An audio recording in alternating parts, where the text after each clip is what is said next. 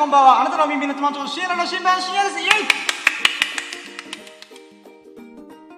はい、ということで始まりました。ラッキーラジオのお時間でございます。イエープーヤーということで、今回のラッキーラジオが、シャープ208ということで、208回目のラッキーラジオでございます。そして今回のテーマが、沖縄の米軍基地でアメリカ文化を堪能したラッキーを語るラジオイエイ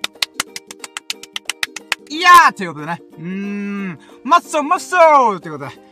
えー、今回ですね、まあ、3日ぶりのラッキラジということでね。まあ、お待たせしすぎたのかもしれません。お待たせいたしましたということでね。うーん、まあ、待ってる人が一体何人いることやらとか思いながらも、私のね、うーん、日々を、映しとる。ボイスラグ、略してボログとしてラッキーラジオをお送りしておりますが、まあ、とりあえずはね、この3日間のラッキーを振り返る、えー、まあ、ささやかな日々でラッキーを語るラジオということでお送りしてるんですけども、いつもいつもね。うん。で、その中で言うならば、えーと、いつからだっけな待ってよ。うん、前回の収録から3日 ?3 日 ?3 日？ちょっと待って、俺メモしとく。あ、待って、メまあ、待って待って。あれ？俺いつからやってなかったっけな？あ、そうか、瞬間的に分刻みなスケジュールをこなしたこととか言ってか、木曜日にやって、あ、金、土がやってないんだ。うん。ということで、金曜日と土曜日のラッキーを振り返っていこうと思いますんでよろしくお願いします。それでは行きましょうやろうども準備はいいかよーそろーシアラの新聞プレゼン、ささやかな日々のラッキーを語るラジオ、楽してラッキーラジオ、Here we go! あなたの鼓膜に狙いを決めて、変なラジオ、イェーイということでお送りします。えー、やっぱこれ言わないと始まらないよね、つって。もう2分で耐えきれずにもうオープニングとささくさと終わって、えー、まあ、オープニングコールっていうのかなうん、やらせていただきました。でね、まあ、さっきも言ったけど、金曜日、土曜日ね、マジで濃厚すぎる日々を過ごしました、私。えー、で、金曜日に関してはね、バイトの出勤日でもあったんで、まあね、バイトに向けてちょっとちゃんと休んだりとか、えー、もしくは、洗濯物したりとかね、そんなこんなんをやりながらも、バイト終わりから、えー、土曜日が休みだったんで、そのね、金曜日の朝5時に仕事が終わって、そこからのね、日々が濃厚すぎたわけよ。ああ、だわさだわさ。うん。で、あの、まず、金曜日バイトが終わって、まあ、バイトの詳細は言っちゃいけないやつなんだけど、あのね、うん、うるま市っていうところで今回の現場が終わったんだよね。で、このうるま市って、米軍基地がちらほらあるんだわさ。うん。で、そのうるま市の中で、まあ、なんていうのかな、基地がね、ちょっと、なんだろう、うん、なんかね、大きくドカンって基地があるわけじゃなくて、普天間基地、嘉手納基地みたいにあるわけじゃなくて、なんかね、こう、まだら状に、ポツンポツンポツンポツンって感じで軍基地があるんだわな。うん。で、その中の一角に、えー、フリーマーケットっていう、まあ、飲みの市。うん。みんなが集まる、あ、そうだまあ、土日とか限定開催のフリーマーケットっていうのがあるんだよな。うん。ちなみにフリーマーケットさ、あの、FREE のフリー、自由っていう意味でのフリーじゃなくて、フリー、え、FLEA、フリア、フリアっていう飲みのこと言うんだよ。うん。飲みの市って言葉あるじゃん。あの、みんながこう持ち寄って、この市場を開催する、マーケットを開くことを、飲みの市っていう言葉であるじゃん。あれってもともとヨーロッパの言葉で、この、自分の古着、もう使ってない古着で、飲みがいっぱいついてる、えー、ものを、なんか誰が買う買う人いないってことで、みんなで持ち寄ることから始まったのが飲みの市の語源なんだよね。なので、英語で、フリー、うん、まあ、うん、なんか、えー、まあ、FREE ではなくて、FLEA、つまり飲み、飲みって意味なんだよ。で、飲みマーケットなんだよね。うん。で、そのフリーマーケットに今回行ってきたと。でね、僕、あ沖縄にずっと住んでんだけど、あのー、この、米軍基地関連のイベントってこれまでもたくさんあったんだけども、僕一回もね、入ったことないんだよ。うん。アメリカ軍基地に入ったことがなくて、このフリーマーケットの時だけゲートがオープンされる場所があるんだよ。うん。で、今回そのね、沖縄県うるま市のキャンプ、えー、コースターだったかな？うん。っていう基地があって、で、そこの一角がオープンでき、オあの、えーと、身分証明書？免許証とかがあったら入れるってことで、まあそこに今回入りに行きました。うん。で、そこで開催されてるフリーマーケットに初めて行っていて、え、こんな感じなんだと思いながら動画を回したら、ノーノーノーノーダメダメお客さん、ここ撮影禁止だよって言われて、あ、そうなのと言って怒られちった。うーん。まあ怒られちったんだけども、まあしょうがねえやと思って。で、僕としてはね、せっかくだから軍基地内のフリーマーケットの様子をね、動画に残したかったんだけども、まあ残念ながら動画撮影しちゃいけないっていうことだったので、うーん、じゃあしょうがねえと思って。せっかく来たんだから、何かしら動画で残したいなと思って、その、アメリカのお菓子を大量購入しました。その金額、なんと3000円。イェーイお金がねえのにと思いながら。うん。まあでもね、このうるま市の、えー、米軍基地に行く機会ってもう僕ないなと思ったんだよね。なんでかっていうと、この、じゃあフリーマーケット、じゃあどんな人が出品してるんですかっていう感じで見てたら、なんとね、アメリカ人が4組しかいなかったんだよ。うん。4組と運営してる、フリーマーケットを、えー、運営してる場所が提供してる、なんていうかな、うーん、まあ、なんで、うん、テントみたいなのがあって、それの合計5組しかフリーマーケットなかったんだよ。えー、なんか人少なすぎるっていう風に私は思ったんですわ。うん。でね、まあ、人が少ない理由はいくつかあって、このうるま市ってところが、あんまりね、こう、なんだろうな、盛り上がってない部分があるんだよな、米軍基地で言うならば。うん、つまり人があんまりね、この、関わってこないみたいなところがあって、まあ、なのでね、あのー、もう一個、茶谷町っていうところに、えー、キャンプフォースターっていうのがあって、そのキャンプフォースターの中に、またフリーマーケットをやる場所があってそ、そういう時期があるんだけど、そこだったらもうちょい盛り上がってるはず、ます、盛り上がってますよっていうふうにスタッフに言われた。うーん、あ、そうなんだと思って。なので、今回は、まあ、うるま市の天、天眼っていうことで、キャンプ、キャンプコースターに関して言うならば、もう、とりあえずアメリカ、よ、アメリカ人、アメリカ文化、アメリカの基地で販売されてるお菓子とか、まあ、チートスとかドリトスとか、ああの、あと、レイズとかね、ポテトチップスとか。まあ、そういったものをメインにいっぱい買って、またそれは別で動画撮ろうかなと思って。うん。で、まあ、じゃあ、そろそろもう見るもんもなくなったから帰ろっかな、みたいな。うん。っていうタイミングで、まあ、出店があったから、一応ね、チーズバーガーとホットドッグ買いました。イェイんで、まあ、ほんとアメリカンな感じで、パティが分厚くて、でかくて、でもなんか、なか、あの、味が大味っていうね。うん。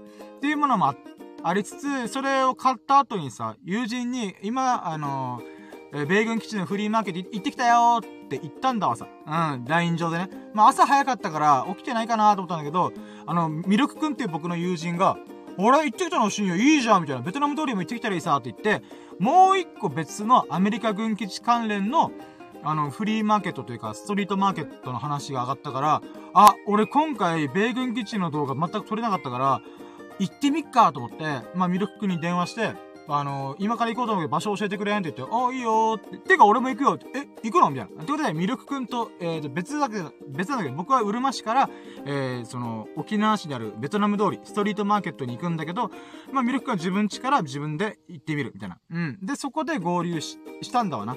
で、ベトナム通りっていうのがさっきは何、何の話って思うかもしれないけど、米軍基地と日本の領土、まあ、沖縄の土地があるわけだ。その中間地点の道があるんだよ。で、その道が、どうやら、土地の所有権が、チューブラリーらしいんだよ。アメリカ軍基地側の土地としても使われてないし、日本国側の土地としても使われてない、誰が管理してるか、誰がその所有権を持ってるかわからないっていう道があるんだわな。うん。そこをベトナム通りって言うんだけど、そのベトナム通りで、誰も運営とかしてないんだけど、みんながゾロゾロゾロゾロ毎週土日に集まって朝7時から10時ぐらいまでで勝手にさ、この露店、露店、露店ショーっていうのかなうん。ほんと、ストリートマーケット。みたいな感じで、みんなが物を売ってんだよね。だからメルカリのガチ版だよね。うん。みんなが不特定多数の人が不特定多数のものを売りまくってるっていう、もうほんとね、東南アジアの感じがすごいんだよ。うん。東南アジアとか、まあ、なんか中国とかの、ちょっと一昔の中国とかで言うならば、なんだか泥棒市場みたいな。うん。その、模造品っていうか、この、なんだろうな。うーん、まあ、バチモンとかね、そういうのを平気で売ってるような場所なんだよね。うん。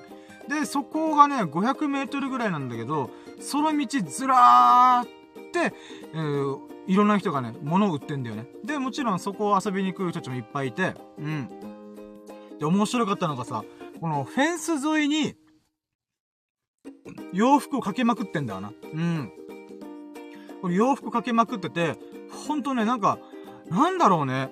うーん、なんでもありだなと思った。で、道もめっちゃ混んでて、うーん、マジでなんかよく映像とかで見る東南アジアのこのごったりな感じ。もうバイクは通るわ、車は通るわ、もういろんな人がなんか、いらっしゃいみたいな、うーん、とか、三振引いたりとか、めちゃくちゃカオスな状況なわけ。でね、令和だぜ今。2022年だぜ。そんな時代にさ、こんなアナログな場所あるんだと思って、俺びっくりした。カルチャーショック受けた。うん。やっぱ沖縄ってディープだなーって改めて思ったよね。何がやばいってさ、なんだろうな。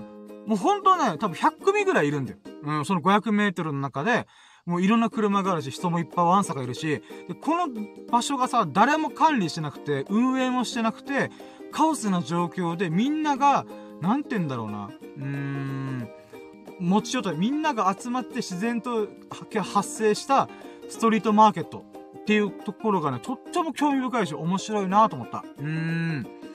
で、まあ、それも動画軽く回したんだけども、やっぱりね、基本的にはこれグレーゾーンだから、物をど撮影しちゃいけないんだよ。物ってか、あの、基本的に、その、売買してる人は顔とか撮られたくないんだよ。うん。なので、なんていうのかな。まあ、動画を回すことは叶わなかったけど、まあ、通る、道を通る上での動画を回したけども、まあ、それでもね、やっぱちょっと、えー、動画として残すのは結構リスクあるかなとか、なんかいろいろ思うことがあった。うん。ではあったんだけど、それでも楽しかったから、ああ、また今度ね、ちゃんと朝っぱらから行って、もうワイワイ、なんか、盛況、あ盛り上がってる瞬間の時間帯に、もう一回遊びに行きたいなと思った。うん。で、まあ、せっかく来たからなんか買いに行こうかと思って、ミルク君と車を止めて、ブラブラ歩いたんだよね。で、そこで今回買ったのが、またお、えー、アメリカのお菓子とか、アメリカの食べ物。うん。まあ、これ動画撮るからまた楽しみにしてもらいたいんだけど、なんかね、またそこでいろいろ学ぶこととか気づくこととかいっぱいあった。あーん、楽しかったね。で、その後はね、うーん、えーと、まあ、また、ブラブラ巡ってるうちに、なんか、違法ア違法をコピーした DVD を売ってる場所とかさ、うん、あとは、ちょっとアダルトなビデオとか、なんかそういう感じもね、なんかこのカオスな感じ、すごい面白いなと思って。うん。で、それ以外で言うならば、あ、最後にね、この、まあじゃあそろそろみん、なんかみんな撤収してるから、俺らも帰るかってところで、最後にちょっと気にかかっ、言ったところが、あの、コインを売ってる。古いお金を売ってる、露天商の人がいたんだよ。で、そこでさ、この、なんていうかな、昔のコインとか、お札を売、売、ってる人なんていうかな、自分の趣味でやってるんだろうね。だから、例えば、オリンピック限定のコインとか、もしくは、僕らがいつも使ってる50円玉の1個前のやつが、ちょっと大きい50円玉があるんだよ。その50円玉だったりとか、もしくは穴が開いてない50円玉とか、うーん、なんかね、5000円ぐらいする、あの、古いお金とかコインとか、まあそういうの取り扱ってたんだよね。で、僕たちはたまたま興味持ったか言ったけど、あ、なんか君たちが来てくれる嬉しか、嬉しいさ、みたいな言われて、なんでですか？って言ったら、いや、実はね、ちょっと最近3週間ぐらいここ来てなくて、で、今日もね、あんまり売り上げが良くな、売り上げっていうか誰買ってくれる人が少なくて、どうしたもんかなーと思ってた中で、最後に僕、君たちが来たからよかった、嬉しい、みたいな。まあ、営業トークかもしれんけど、あ、そうなんすか？へーと思って。うん。で、そこでさ、売られてたものとか、僕がさ、興味引いたものがあったんだよ。うん。それは例えば聖徳太子の古いお札とか、まあ、伊藤博文とかそういう古いお札とかもいろいろあったんだけど、僕からしたらね、紙切ると思っちゃうから、まあいいや、関係ねえやと思ったんだけど、これだけはどうしても欲しいなってものが出てきたの。それが、門線。銭形平次とかが投げる、あの、銭？うん。あの、穴が開いて、四角い穴が開いてて丸、まあ、5円玉みたいな、うん。やつが売られてたんだよ。これを1問線と4問線ってのがあって、まあ、1問。一、一、漢字の1と、えー、問題の問に、銭と書いて1問線。とか、もしくはそれが、それで4問線。うん、っていうのがあるんだけど、あ、これ欲しいと思ったんだよ。なんでかっていうと、六問線って言葉があるんだけどさ、六問線って何かっていうと、まあ、もう、この問線、一問線が6枚あるっていう状態なんだけど、これが何を表してるかっていうと、三途の川を渡るための渡り地。つまり三途の川っていう、このあの世とこの世を隔ててる川があるとするじゃん。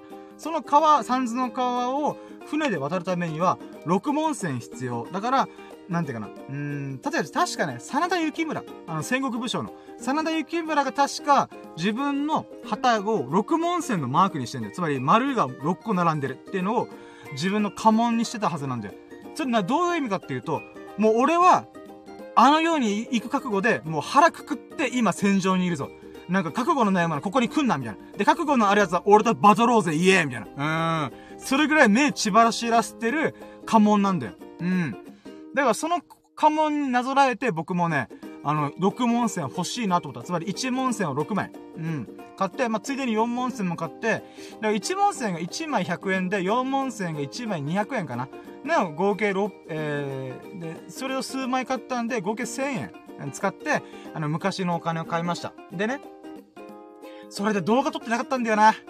動画撮っときゃよかったと思ったけど、まあまあしょうがない、それは。うん。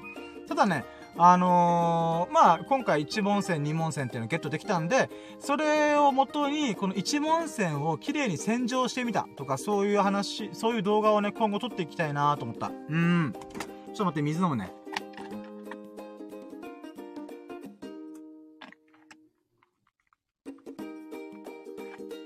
でね、なんかさ、この昔のお金ってとっても不思議だなと思って、まあ、買った後にね、ミルクくんと喋ってたんだけど、なんかさ、この江戸時代とか、もうほんと数百年前のお金が未だに現存してて、さらにさ、それがさ、僕の手元に来るってすごいことだなと思うんだよな。うん。で、僕沖縄に住んでんじゃん。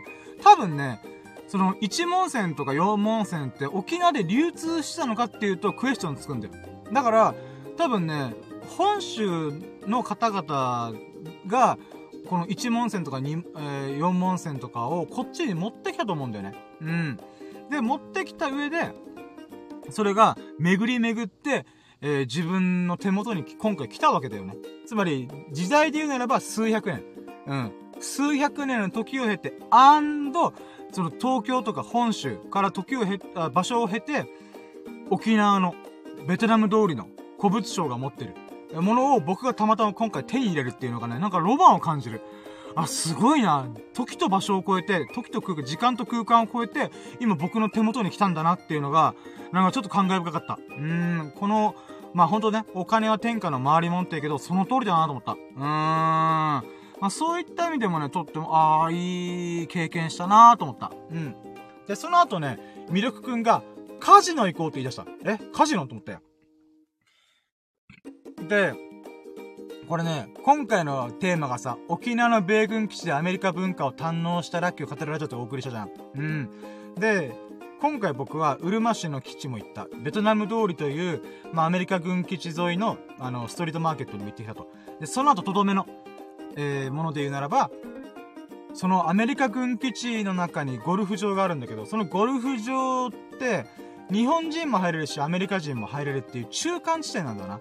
その中間地点でなんと、カジノがあるんです。うん、ハンバーガーショップとか売店もあるんだけど、で、そこでね、あのー、まずハンバーガーショップ、ちょっと飯食ってから入ろうっつって、あ、飯、あ、入られて腹減ってから入ろうっつって入って、で、僕はね、お腹いっぱいだったから、まあ別に、うん、なんていうかな、いいんだけど、と思ったんだけど、ミルクくんが入りたいと思って食べたいってことで食べて、僕もちょっとね、あの、一口食べさせてもらったんだけど、まあそういった意味ではハンバーガーうまいじゃんっていうふうに思ったんだけど、動画撮れなかったんだよな。そこも、あ、動画ダメですって言われて、えー、ここもダメなのかよと思って、うーん、アメリカ軍基地厳しいと思いながら、うん、これもアメリカ文化だなと思いながら、うん。でね、その後にカジノ行ったんだよね。で、このカジノがね、まあもう基本的にはドルを使うんだわな。うん。で、日本人の人とか日本人のおばちゃんとかもいっぱいいるんだよな。だからパチンコとかじゃなくてカジノ来るおばちゃんっていう。で、しかもレートがエグいんだよ。うん。本当にね、軍資金数万円じゃないと回せないスロットに、そのね、70とか80ぐらいのこじんまりとしたおばあちゃんが、それをぶち込みまくってんだよ。うおすげえなと思って。うん、ギャンブルハマってますね、おばあちゃんと思いながら。うん。そんなことしながら、まあ、オンあオンラインっていうかね、あの、映像用のカジノ、カジノスロットみたいのをやったんだわな。うーん。で、みよくくんが、まあ、あの、俺両替してきたから、深夜に、まあ、20ドルぐらい渡すよ、みたいな。いいの？っつって、くれるの？っつって、あ、いいよ、やってて、まあ、せっかくだから遊ぼうぜ、みたいな。あざーすってことで、まあ、やり始めたんだよな。で、その中で、えっ、ー、と、僕はね、20ドルを元手に、44ドルまで行ったんだよ。それ、倍稼いだんだよね。で、やったぜと思って、やったぞと思ったんだけども、そっから引き際を見誤って結局44ドル全部溶かすっていうね。うわー、俺やっぱギャンブルの才能ねーと思って。うん、まあもともとパチンコとかね、パチスロとかあんましてなかった人だけど、やっぱね、僕は、このスロットを回すということの才能がねえなと思った。うーん。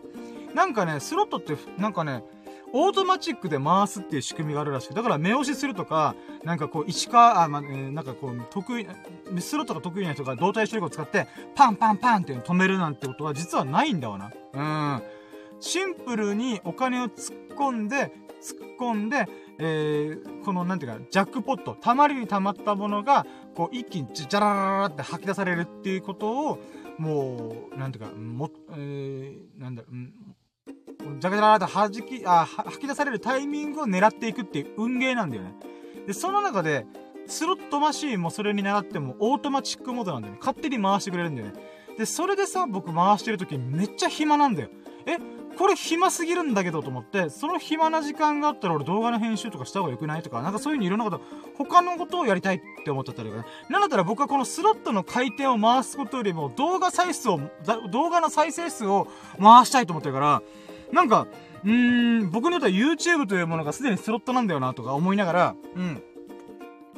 なんかね、ちょっと、あやっぱその部分でもさ、お金が稼げると稼げないだけじゃ、だけじゃなくて、そのギャンブルをしてる真っ最中も僕はね、あんま楽しめてないんだなと思ってさ。うーん。あ、でもね、このオンラインカオンラインじゃない、えーと、カジノ。カジノのスロットをやってみるっていう人生初の経験というものはとっても楽しかった。うん。だから本当にミルクくんありがとうと思って。で、ごめんなー、俺20ドル負けちった結局、みたいな。って話をしたら、ああ、まあいいよ全然。って言ってるさなかになんとミルクくんが、えー、50ドル勝つっていう。だから僕のマイナス分も全部取り返してくれたっていう。ミルクくんやばいって思って。で、結局ね、もともと軍資金が100ドル。うん。だから1万円ぐらい、1万と4000円ぐらいかな。だったらし、だけど、えー、結局それが勝って、えー、日本円で言うたら1万5000円分、つまり1000円上がってる、みたいな。1000円か2000円ぐらい勝ってるみたいな。っていうことをやったんだよね。やべえなと思って。うーん、すげえと思って。うん。んで、えー、まあ、そんな感じでカジノ楽しんでよかったみたいな思った後に、えーっとね、あ、そうだ、あまあ、じゃあそろそろ帰るかってなったんだけど、あ、じゃあ俺帰ったら、あの、投票行くわ、つって。あ、そうだったこの、今日、投票日じゃんなんだけど、僕今日、バイトがあるから、あの、投票する時間がないなと思ったんだよね。なので、あ、じゃあ俺も一緒に行くわ、つって、ミルクくんと一緒に期日前投票、えー、僕が住んでるぎ、あまあ、宜野湾市、えー、市役所、えー、に行ってきて、期日前投票してきました。で、その動画も撮りましたイェイ今日だけでね、正直結論から言うと10本ぐらい動画撮ってる。あ、おす、10本かな ?5 本？ん ?5 本？まあ、それぐらいに動画撮ってる。うーん。もう、撮れ高半端ない。うん。で、まあ、期日前投票行ってきたっていう動画を回して、えー、まあ、無事投票を終え終えてね。うん。まあ、そういった意味でもね、あのー、まあ、ミルクくんと、楽しい土曜日の日中を過ごしました。で、その後僕はね、仕事終わってそのままやってたから、もう眠いと思って、とりあえずね、家帰ってなんとか寝て、で、そっから起きたらさ、またミルクくんから誘いがあって、今、スサノオくんと一緒にあんあん、焼肉のあんあんっていうところに来てるけど、あの、深夜も来るって言われて、えー、体力すげーと思いながら。うーん、まあ僕がね、仕事終わりにちょっと遊んでたっていうのもあるんで、まあちょっと、ちょっと暑いからクーラーつけるね。で、そっからね、あのー、まあ、あんあん。で、あんあんえっと、二人がいて、スサノオでミルクが来て、で、僕がね、今起きたばっかだから風呂とか入るから、えー、あんあんで食べ終わったら、あの、合流しようぜってことで合流しました。うん。で、合流した後に、えー、っとね、合流した後に、あ、あっち行ってきたんだよ。あの、えー、自動販売機。うん。自動販売機って無人販売のところ行ってきたね。沖縄の浦添市大平ってとこにある、えー、っとね、まあこれミルクくんかな？確かミルクくんが見つけてて、そこでね、こう、まあ、24時間営業してる無人販売所があるから、えー、そこで、なんかちょっと動画とか、あとは美味しいもの食べてみようぜってことで行ってきました。でね、そこで動画もね、もう撮れ高半端なかった。あ美味しいスイーツとか、あ、こんな感じなんだ、みたいな。うん。っていうものもね、こういろいろ見て、うん。楽しんでまいりました。うーん。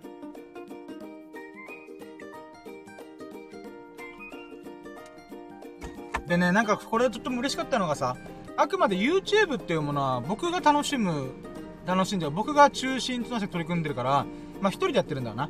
で、その中で、ありがたいことにさ、友人が協力してくれるんだよ。あ、カメラマンやっていいよとか、照明やってあげるよとか、あの、なんだろ、ディレクション？こ多分この画角が一番綺麗だはずっていう風に、なんかね、スサヌンクとミルクくんがああでもない、こうでもないっていう風にいろいろやってくれて、とっても嬉しかった。ありがとうと思った。うーん。で、さらにね、僕はその時買わなかったんだけど、うん、あのー、えー、ミルクくん、ミルクくんと佐野くんで買ったやつを、あのー、深夜が食べる動画撮ればいいさ、みたいな。うん。いいの？つって。うん。なので、ありがたかった。うーん。で、美味しい美味しいね。あの、プリンとかガトーショコラとか、そういういろんなもの食べさせてもらいつつ、その動画も撮って、みんなでワイワイ撮影できたっていうのはね、とっても嬉しかった。本当にありがとううん。っていうのがすごいラッキーかな。で、その後ね、ちょっと那覇、ま、那覇の、また、えー、珍しい自動販売機に行ってみようぜって言って、行ってきたんだよね。で、行ってきた後にね、ま今日はちょっと買わなくていいかもなみたいな話をしたんだよ。うん。で、せっかくだったら、えー、那覇ブラブラドライブしようぜってなって、まあ僕がね、昔いろいろ遊んでたんで、その名残で、えー、今はやってるかわかんないけど、こういうところとか、こういう風俗街があるよとか、こういう繁華街があるよ、みたいな。うん。っていうことはブラブラ、ブラブラ、えー、ドライブしながら、で、いつの間にかね、あの、スサノオ君とミルク君が同じタイミングで寝始めて、僕はね、帰りの道中30分間ひたすら一人で無言で、ブワーってドライブしました。うーん。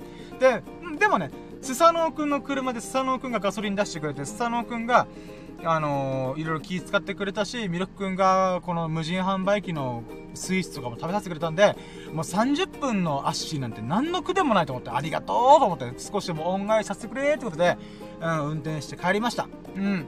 で、その後ね、えー、あ、そうだね。その帰りにさ、スサノオくんが起きた時に、あのー、改めて感謝を伝えたんだよ。それ何かっていうと、スサノオくんと1年前にさ、漁港に行った時に、あの、猫ちゃんがね、スサノオくんにすごい懐いてるか、猫たらしのスサノオくんなんだけど、そのスサノオくんの動画が、なんと、2200再生されました。いえ猫ちゃんパワーマジすげえ !YouTube 上で2000回再生突破した。恐ろしいと思った。びっくりした、俺。うーん。でね、あの、そういう意味でも、まあ僕のチャンネルで僕が、こう、顔と名前を売れなきゃいけないっていうのに関わらず、まさかのスサノオくんの人徳による、え猫ちゃん動画が、え僕のチャンネル登録し、じゃ、あ、僕の YouTube チャンネル上、最も伸びた動画っていうね。うーん。私はね、感謝とともに悔しかったね。俺こんなに頑張ってんのにみんなに求められてるけど、猫ちゃんとスサノオくんは人徳に負けてると思って。うん、まあ、でもね、こっからで、俺こっからだと思いながらも、まあ、2000回再生したからこそ、まあ、僕のアカウントがね、少しでもいろんな人に目が触れることができたと思うんで、そういった意味で、ほんと、佐野くんありがとう感謝だよ。ありがとううん。まあ、っていうこともありました。うん。で、その後別れた後に、まあ僕はね、あの、一般の人と生活リズムがずれてるので、えー、もうちょいちょっと遊びたいな、動きたいなってことで、いつものプールバーに行ってきました。そして、えー、そこで、あの、チャーハン、大盛りチャーハンとウインナートッピングのご飯をいただきました。イェイはい、ということで、ね、まあ何かっつうとね、まあいつも行ってるプールバーで美味しい美味しいチャーハンを食べたんだけども、そのタイミングで、あの、エビスさんも来てくれて、まあその動画も撮ったんだわな。あだから今日だけでマジで5本ぐらい動画撮ってる。めちゃくちゃ盛り、盛り盛りの。あ動画多いな、こんちくしようと思いながら。うん。で、まあそんなことをしながらも、まあいろいろね、おしゃべりしながら、ご飯食べながら、えー、楽しく過ごして。で、いつもだったらラジオに一緒に参加してもらってたんだけど、今日はね、エビスさんめっちゃ疲れてたらしいから、もう全然大丈夫ですよって、もうほんとごめんな、ラジオ付き合えなくてって、いやもう謝ることじゃないです、これは、みたいないう会話をしながら、まあ、エビスさん見送って、今ラジオやってます。うーん。これが今日、まあ、金曜日、土曜日に、にまたがる、えー、ラッキーかな。うーん、もうとんでもねえけど今喋りまくったけど、濃厚だった。この48時間、だってバイトの仕事終わりの後に遊びまくって、その後に一回寝て、また遊ぶっていうね。そして最後に締めにララジオをするっていう。いやー、濃厚、マジで。あ、ソフトクリームのごとく濃厚でございます。うん。って感じかな。で、この後はね、僕家帰って寝て、えーと、バイトか。うん。今日から3連勤。うん、日、月、火で、まあまたいろんな現場を巡りながら、バイトの勤務があるので、えー、それをね、こなしながら、えー、頑張りたいなと思ってる次第でございます。うん。かな ?OK。他に喋り漏れてることあったかな？多分大丈夫かな。うん、この後動画の編集とか大急ぎで取り組んで、あ、違う、寝てからかな。寝て起きて動画の編集取り組んで、えー、そこからバイト行っての、また今日も動画、ちょっとね、現場が転々とするから、えー、そうだね。うん、今回はまた沖縄のね、別のスポットをちょっと紹介する動画撮りを撮ろうかなと思っております。はい、ということで、じゃあここまで30分ぐらい喋りましたが、ここまでお付き合いでき本当に本当にありがとうございます。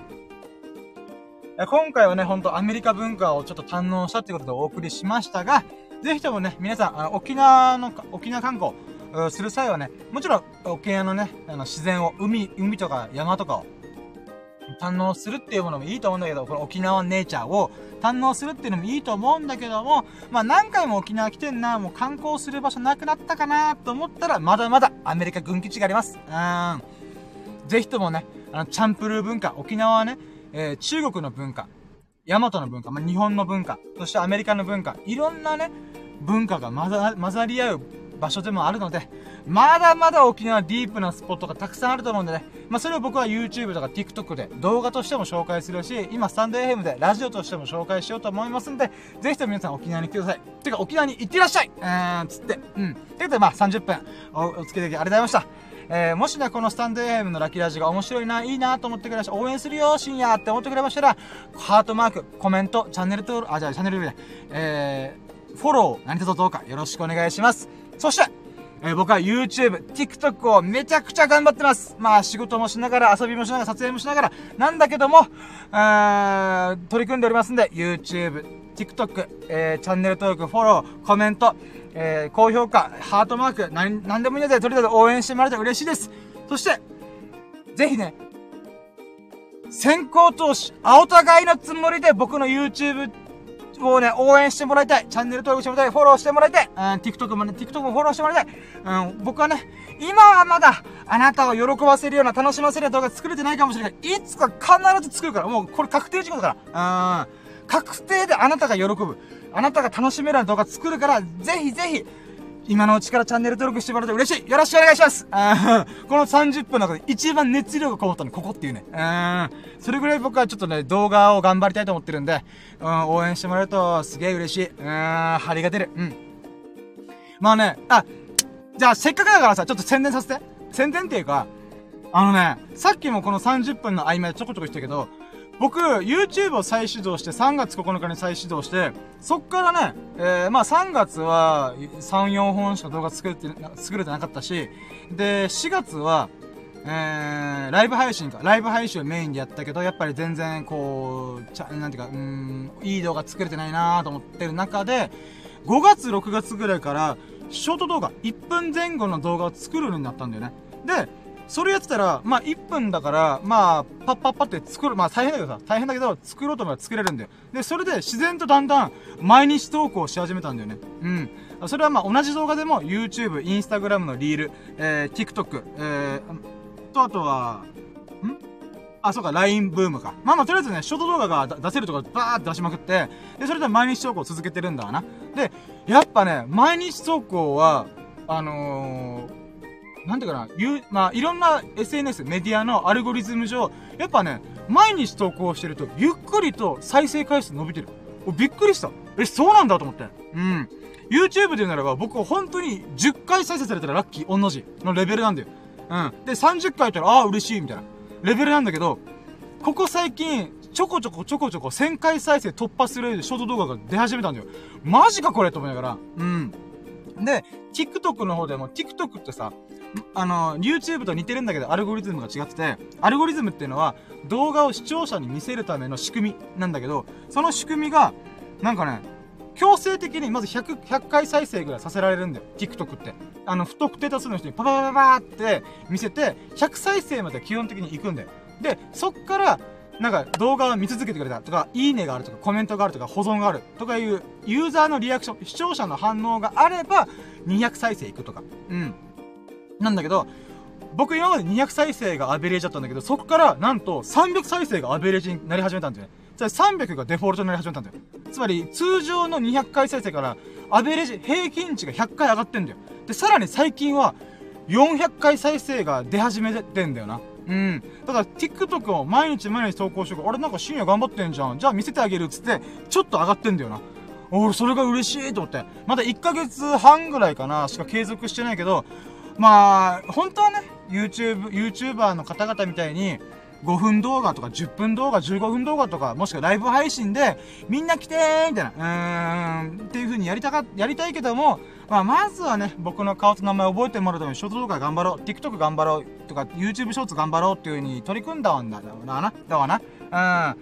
そうした中で、少しずつ少しずつ成果が出始めてんだよ。うん。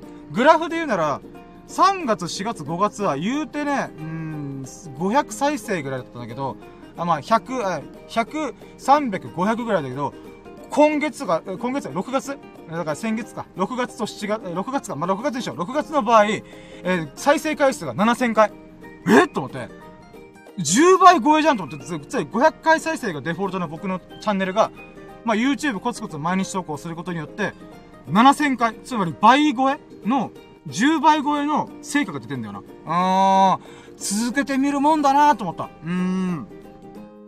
だからまあそういった意味でもね、あのー、なんだろうな、まあ今後ね、あのー、動画の編集に慣れてきたら、5分動画とか10分動画もコツコツ作ってるけど、まあまずはね、息をするかのごとく、ショート動画とか動画を毎日毎日作って投稿するっていうことを今体に慣れさせてるから、まあ話が戻りに戻って、ちゃんとね、成果が出始めてるんで、つまりみんなに喜んでもらえる、みんなに楽しんでもらえる動画をちょこちょこちょこちょこ作り始めてると思うので、ぜひとも、これをたまたま来たそこのあなた !YouTube チャンネル登録、おは TikTok フォローよろしくどうか、どうかよろしくお願いします。うー。私はね、ここの分野に関して、この YouTube 頑張ってる TikTok みんなに応援してもらいたいっていう部分に関しては、現在参院制の投票日でございますが、政治家に負けないぐらいの熱量を持ってると私は自負してますんで、うん、ぜひともね、あなたの清きチャンネル登録と、清きフォローよろしくお願いしますってことで、最後に締めようと思ったんだけどさ、あのー、急に熱量込めちゃった。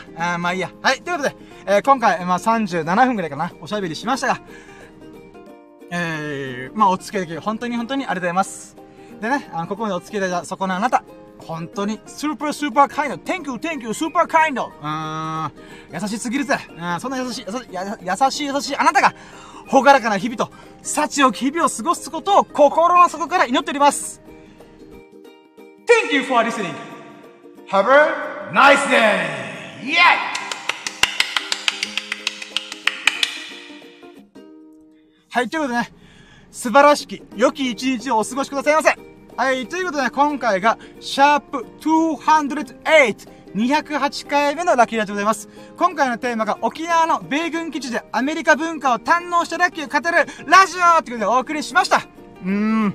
でね、えー、今回もまた深夜の羅針盤こと深夜がお送りしましたんで、まあ当たり前だね、僕のチャンネルだから。うーん。ぜひともね、次回のラッキーラジオもお楽しみにしていただければ嬉しいです。はい。ということで、えー、じゃあそれでは今回のラジオを終了しようと思います。本当にお聞き的ありがとうございました。本当にありがとうございました。そして YouTube、TikTok、スタンデー FM のフォロー、チャンネル登録は何卒どうかよろしくお願いいたします。はい。ということで、終了します。ありがとうございました。バイチャー !Have a nice day!